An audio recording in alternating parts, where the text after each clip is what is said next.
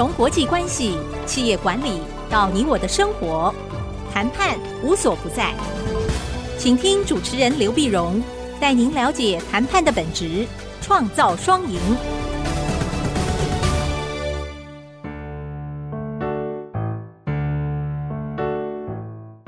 这里是 IC 之音竹科广播电台 FM 九七点五，欢迎收听《谈判无所不在》，我是刘碧荣。今天这一集呢，想跟各位谈一下谈判上的先发制人呢、啊。哎，为什么不谈先发制人这题目呢？其实这跟过年的时候有关，你知道吧？我不晓得各位听众朋友，你年过得怎么样啊？那么，那很多在外地工作的年轻人呢，过年时候回家，总是舍不得会被家人去问。哎呀，工作怎么样啊？什么时候结婚呐？什么时候，对不对啊？哎，美国也一样哎。美国我看一些美国一些谈判的专家呢写的一些文章，也是讲说，哎呀，总是有人问一些问题，要不然就是你们呃初二回娘家的时候，不是呃这个连襟之间啊，嗯，那么姐姐的老公、妹妹的老公这也在比来比去，所以我在过年的时候呢。嗯，我一个学生就寄了，当时当笑话了，寄了张照片给我看。那个照片我不晓得各位听众朋友有没有看过哈，它是一个红色的 T 恤，嗯，上面几个字就是“恭喜发财”，对吧？下面这小子“欢迎问事”，欢迎问事情，就好像算命一样啊，欢迎问事，然后就明码标价，是吧？问感情一千两百块，问学业六百块，问事业八百块，问年终两千块。问生子三千六百块啊，现结，也就是说，你你你你要问我什么时候生小孩子啊？三千六百块先付了，呃，你问我年终奖金多少？不好意思，两千块先摆出来，很有趣，你知道吗？他他这个基本上他就是想跟你讲说，我们就道出很多呃，或者在在在外地工作的游子的一些心声，回去的时候那怎怎么怎么谈嘛。因为很多人都在讲说，呃，怎么谈？你你学些什么话术？哎，现在有些话术都不必学了。你学什么讲话呢？你把一个 T 恤穿回去就好了，对吧？然后你的家人了，你的三叔公、二婶婆看到你穿那样的，会心一笑，也就不问了。然后慢慢慢慢的人现在变得比较更清楚，一直就不问了，你知道吧？哈，不问说，那你到底是你到底是年终奖多少？什么时候生生小孩什么的？那其实呢？如果这在谈判上来讲啊，这个其实是两个概念，你知道两个概念，一个呢就是我们讲的先发制人，先发制人，很多事情我就先讲了，先讲了啊，你就少废话了，你晓得吗？很多时候我先讲在前面，这几个东西是不能碰的，或者几个东西，这个东西呃你再讲我会翻脸的啊，诸如此类，不是说人家讲了以后。你再说，你问他干嘛？不是，我一开始先说这几个不能碰，这种叫先发制人。但是更重要的呢，其实就叫白纸黑字啊，白纸黑字。所以用白纸黑字的方法去先发制人啊，所以所以这里面这就是今天我我们这一段呢，想跟各位谈的这个谈判的技巧啊。我们先讲白纸黑字哈。白纸黑字，平常我们讲的白纸黑字呢，可能是呃公司的政策，是不是哈？那么可能是呃一个一个国家的一个法令啊，可能是老板呢临出国前、临离开公司前所留下来的一个便条啊，他上面写个 memo，对不对啊？他写个写个指示说，哎，你要做什么什么什么东西。那这个这个白纸黑字，它就它就有一点无形的拘束力。你晓得吗？它一个无形的拘束力，无形的拘束力，他就告诉你说这些东西是不能碰的，或者这个东西你必须照着做。我在上课时候常常问一些同学哈，一些学学员说：“你看你们来上课，对不对？那上完课之后呢，你还要回到办公室继续处理你今天的公务吗？那你上课之前呢？你来上课之前，你可能告诉你的助理、你的秘书你要做什么做什么，对不对？”好，我请问你，当你上了一天六个小时、七个小时课以后，你再回到你的座位，回到你的办公室，你有把握你的秘书所做的就是你交代那些事情，而不会任何出错吗？你有把握你交代的他都做到吗？很多人讲没没把握啊，因为可能我讲我讲的他完全听错了，或者说他我我讲了半天，结果他漏了这个漏了那个，对不对？我就告诉你说，你不是用讲的，如果你用写的呢？我告诉你，如果你用写的，我保证他一定都做到。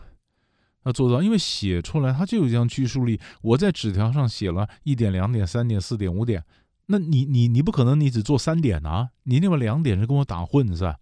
不可能嘛，是不是？所以白纸黑字本身它有拘束力。那我们在谈判的时候呢，我们也常讲一件事情，就是用白纸黑字可以拿来锁住我的立场，就是你逼我让步，对不对？你逼我让步，我说我没办法让啊。我说我我把纸条拿出来给你看，你看老板当时临出国前他是这样交代的啊。你看公司的政策是这样的啊。你看政府的法令是这样规定的，是不是？合法的事我可以答应，违法的事我没办法做呀，是不是啊？那这牵涉到几个，比如说我今天要跟你分享一个文件，我今天要跟你分享一个一个纸条上写的不管什么东西。那座位怎么坐呢？我们不是面对面坐，面对面坐是我拿一张纸，然后推过去给他看。那一般来讲，我们建议的是隔角坐，隔角坐，一个坐东边，一个坐南边。比如说，你是一个方桌，你隔角坐，最好是圆桌，你还可以排排坐。然后你拿出一个纸，拿出一张纸，拿一个文件，跟他一起一起看。一起看就表示我们都受到这样的约束啊，是不是？我不是特别针对你，啊，我们在谈判的时候，我们常讲说，你桌上呢一定要有一张纸，桌上有一张纸，写一点东西啦什么的。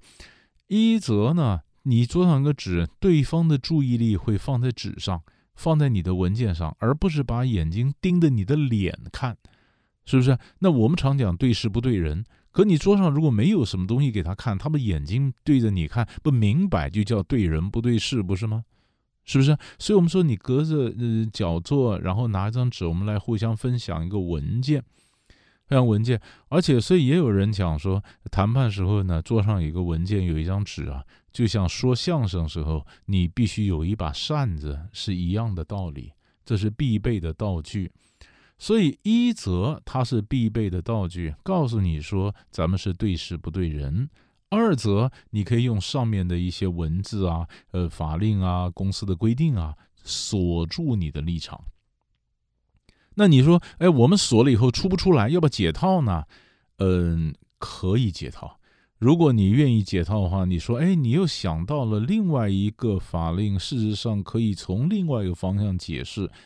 呃，你可以帮助他找到一些释法的条文，啊，就适应那个法律的条文，适合的法令，啊，嗯，你如果不愿意找，那就是锁住自己啊，白纸黑字啊，白纸黑字啊，你晓得吗？以前我以前我就教教过这招，有有一次，呃，到一个就买房子，买房子我是买个预售屋啊。我买预售屋，结果买个预售屋进去，就到的购物中心呢。一进去一看，我天哪！那十个人里面，我认识七个。因为其实你看我，因为我到过他们公司演讲，所以你当时住住在这个卖场的，就是售屋的那个那个负责人、那个主任呢什么的也是，那我也上过我的课啊，也认识啊。啊，里面有些同有些学生年轻的时候，他们以前在学校念书时候听过演讲啊，不是这里认识就是那里认识，所以里面里里外外男生女生十个人里面，起码我认识七个。我一进去，大家好高兴啊，老师你来了，看房子很高兴。那我当然也很高兴啦，因为我蛮喜欢的房子啊。那这么多人来认识的话，那是不是有折扣呢？哎，我就这样想啊，是不是？那你好歹你们同仁的优惠价给我一点吧，啊，或者什么样嘛，是不是？总总有一点什么样的这个这个折扣嘛？就我一坐下来一看呢，怪，墙上挂了一个一一幅字，一个很大的这个匾一样的挂的一幅字，一个横幅，写什么呢？全台统一售价。那统一售价，统一售价，我心想，这不是我教的吗？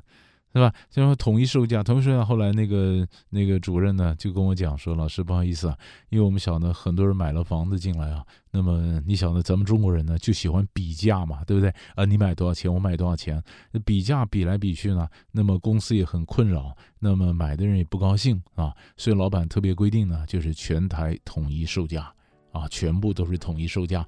那我说，那你们自己员工没有打折吗？啊，有，嗯，就是员工必须什么职等以上，三年考绩甲等才能够打百分之三 discount。啊，你这样锁得紧紧的，我怎么推呢？我当然也没办法有折扣嘛。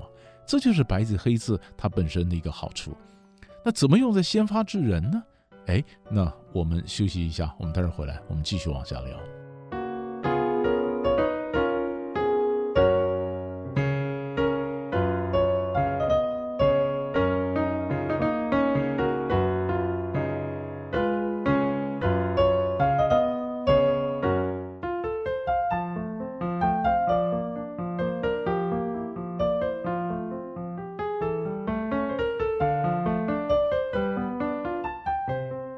欢迎回到谈判无所不在，我是刘碧荣。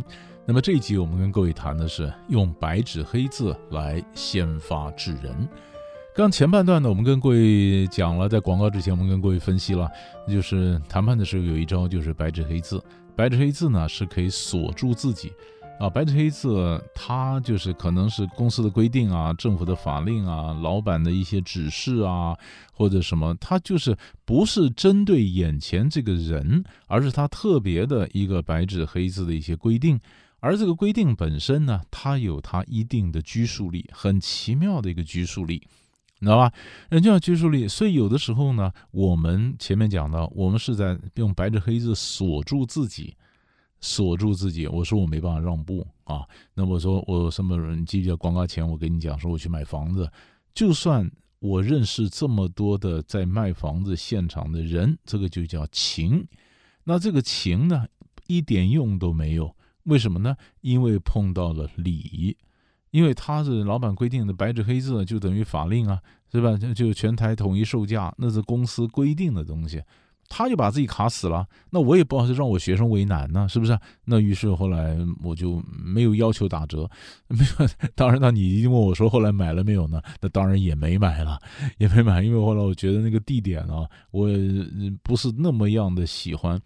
嗯，房子盖得不错，但是地点不是那么样的喜欢。我想算了，我就没买了。但是他用把我交给他的用的很好啊，就全台统一售价嘛，啊，好。那我们刚刚讲说是用白纸黑字锁住自己，对不对？可是锁住自己也可以在一开始就锁啊。谈判的时候，他有两个方，两个时候要锁自己啊。一个就是人家推我的时候，我锁自己，这是在收尾的时候锁；另外一个就是一开始时候锁。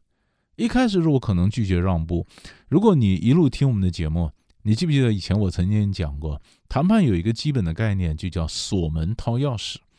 我先锁门，然后再看适当的时候要不要掏钥匙，对不对？那我在一开始的时候用白纸黑字，我也可以锁我自己啊，那么在这最开始用。那可以用，甚至有的时候呢，我就避免人家提出来一些我觉得可能会让彼此尴尬的问题，所以我讲都不讲，所以我才跟你讲说那个 T 恤就这意思啊，他根本就穿在身上，告诉你说，呃，你欢迎问事，那他也半开玩笑讲，就是我是一个算命的嘛，铁口直断，你来问事，你问婚姻、问生子、问年终、问工作、问什么，那都有明码标价。啊，记者说，你别问我，你别问我，一问了以后啊，那那说好，那算了。哎，先发制人呢？你想吗？好，那先发制人，这也有意思了。所以有的时候我们在谈判的时候先讲，这就是《孙子兵法》上讲的“制人而不制于人”，就是我去牵制他，我去引导他，我来控制整个大的方向，而不要他来引导我，什么？好，那于是这里面又牵涉到另外一个引申出来的问题了。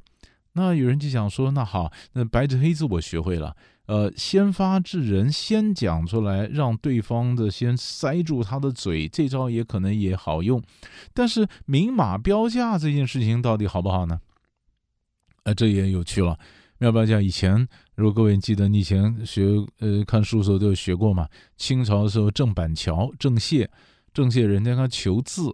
那郑板桥不是就明码标价吗？啊，嗯，这字横幅多少钱？什么什么什么多少钱？多少钱？哎，中国文人呢、啊，这是一个雅士啊，哎，雅士这文人雅士这个求字标价有点尴尬，所以郑燮有点特立独行啊，郑郑板桥有点特立独行，但是好像也没什么人在记这种标价，所以郑板桥的故事才会流传下来，不是吗？好，那标价，哎，我有个教授朋友。他也是他的小孩结婚呢，他帖子上也是有标价的，要要讲，因为我们常讲说，老师，呃，这娶媳妇啊，或者老师娶媳妇，那我们做学生的送礼该怎么送呢？啊，那么他就他就帖子上有标价，标价就是说一个人礼金两千块啊台币，两个人呢，呃，打七折，也就是说两个人你夫妻两个人同来，两千乘以二不是四千吗？打七折两千八啊，也就是说你们家来两个，你付两千八，你们家来一个，你就是两千。